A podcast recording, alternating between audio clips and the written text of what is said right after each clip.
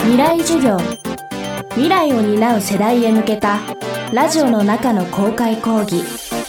今週の講師は TBS テレビの最大機です。未来授業。今週はあなたは日の丸と言われたら何を思い浮かべますか？というテーマでお送りします。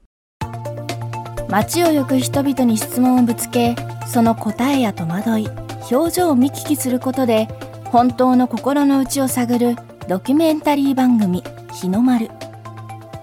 1967年に放送されたその手法を極力再現していったのが蔡監督手掛ける映画「日の丸」寺山修司40年目の挑発です。当時街の声はテレビで放送されればその場で消えていきましたが現代では SNS ですぐに発信されいつまでもネット上に残る時代になりました。未来授業4時間目。テーマはデジタル時代のアーカイブとは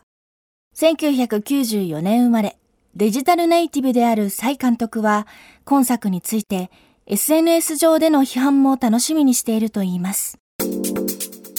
それでお客さん入るなら全然それでいいかなって思う。まあでも、見たらですね、あんまり先鋭的だと思わないんじゃないかなと思うんですよ。で、そういう風な作りにしました。少なくともですね、ドキュメンタリーっていうのは非常に主観的で、でどういう人に取材して、どういう撮り方をして、でどういう風に編集して、どういう答えにするかっていうことを全てやってるのはやっぱりドキュメンタリーの作り手なので、取材に答えてくれた人は何の罪もないんですよ。そのそういう風な使い方をした僕が悪いわけで、全ての矢面に立つべきは僕だと思ってるんですよね。だから僕は日の丸っていう作品を見て批判されたりどうこう言われるべきは僕だけだと思いますしでそういう風な感情の動きがその人の中で起きたんであれば十分作品として成功したと。これを見てムカついたり喜んだりした時点でもう僕の受注にはまってると思うんですよその人。それで何それ気になるんだけどってなってくれるんであればどんなことでもこうウェルカムだなというふうに思ってますしむしろちょっと不安なのがみんな答えづらくて試写で見た人とかがあんまりツイートしてないっていう これの方が不安で、いやみんな思うことなかったのかっていう、別につまんなかったとかでいいから、なんか言ってくれないって思うんですけど、これだけ言ってるのに口をつぐんでるっていう、そっちの方が心配ですね。テレビ局に入社後、日の丸のようなアーカイブに触れることで、素のままの過去作品の価値に気づかされたという蔡さん。音楽に例えてその意義を語りました。みんなやっぱり多分年次が上の人からしたら、日の丸とかってちょっと前のものだったりとか、昔は本当に取材とかも適当だしあれだよねとかっていう、そのなんていうか、時代を重ねていくことによって、え、ー、と、良くなっていくはずだという、まあ、思い込みですよね。で、これがまた最近のブームかもしれないんですけど、例えば、レコードとかって最近見直されていて、レコードの方が全然音質も音圧もあるんですよね、CD より。で、今サブスクでみんな気軽に聴けて、Spotify と7インチのドーナツ版で聴くのって、同じ曲でも全く違うように聞こえるんですよ。例えば、ビートルズとか UK オリジナルのレコードで針を落とすと圧倒的な迫力なんですよね。すごいベースと音太いみたいな。これをやっぱり聞くと踊れるなというか湧き立つなってことがわかるし、みんなそれを忘れちゃってますよね。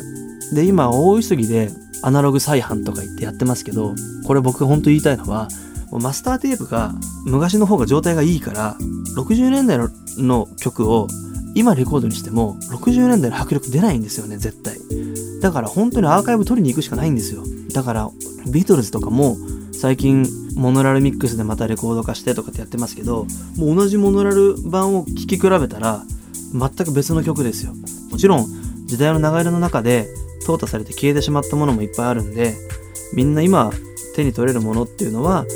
あの時代の風化に勝ち残ったものでしかないんですけどただやっぱりその過去のものの人間のその手作り感っていう言い方するとすごくチープな言い方になりますけど、まあアナログなものの非常にそのガッツのあるインパクトのある強いものっていうのは映画にせよ音楽にせよそれは文学にせよ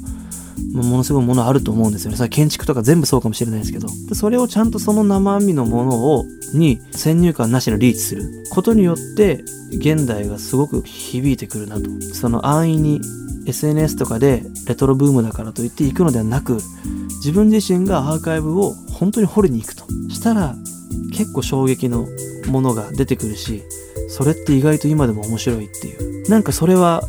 すごくものづくりの基礎なんじゃないかなと思いますね。大竹栄一とか小西康晴とかがやってたことっていうのを僕は自分はやってるつもりなんですけど。時代の風化を乗り越えた作品を踏襲した映画「日の丸寺山修司40年目の挑発」最後にこの作品で登場するフレーズ蔡監督にも投げかけてみました。蔡さんにとって日の丸とはどんな存在でしょうか？僕はまあある種のラベルみたいなものを思うんですよ。日の丸っていうものの中に自分のアイデンティティっていうのはそこにないけども自分というものを定義づけなくちゃいけない時にそれはどちらかというと外に向けてそういった時に必要になってくるシールみたいなだからよくそのライブ会場とかイベントでスタッフパスみたいなこうシール貼るじゃないですか。あれなんですよね僕にとっては。一応スタッフですよみたいな。ここ通っていいですかみたいな。警備員さん止めないでくださいみたいな感じのものですね僕にとって日の丸っていうのは。別にあれのことをすごく好きだっていう人はないと思うんですけどまあでも別に記念に取っておいたりあの何かどっかに例えばバンドマンだとそれをギターケースに貼ってみたいな人もいるわけじゃないですか。でそういうこともあっていいと思うしもうあのなんかスマホかなんかに適当に貼ってイベントが終わったらピッてベリって捨てちゃうような人もいるしなんか僕にとって日の丸っていうのはそういうものなんですよね。それ自身が自分ではないけど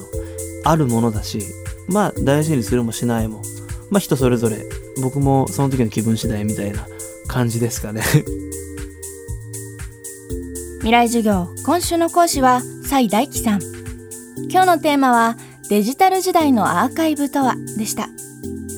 崔大樹さんが監督を務める映画日の丸。寺山修司40年目の挑発は明日2月24日金曜日公開です。未来授業。来週は湘南盆踊り研究会代表。柳田久也さんの講義をお届けします。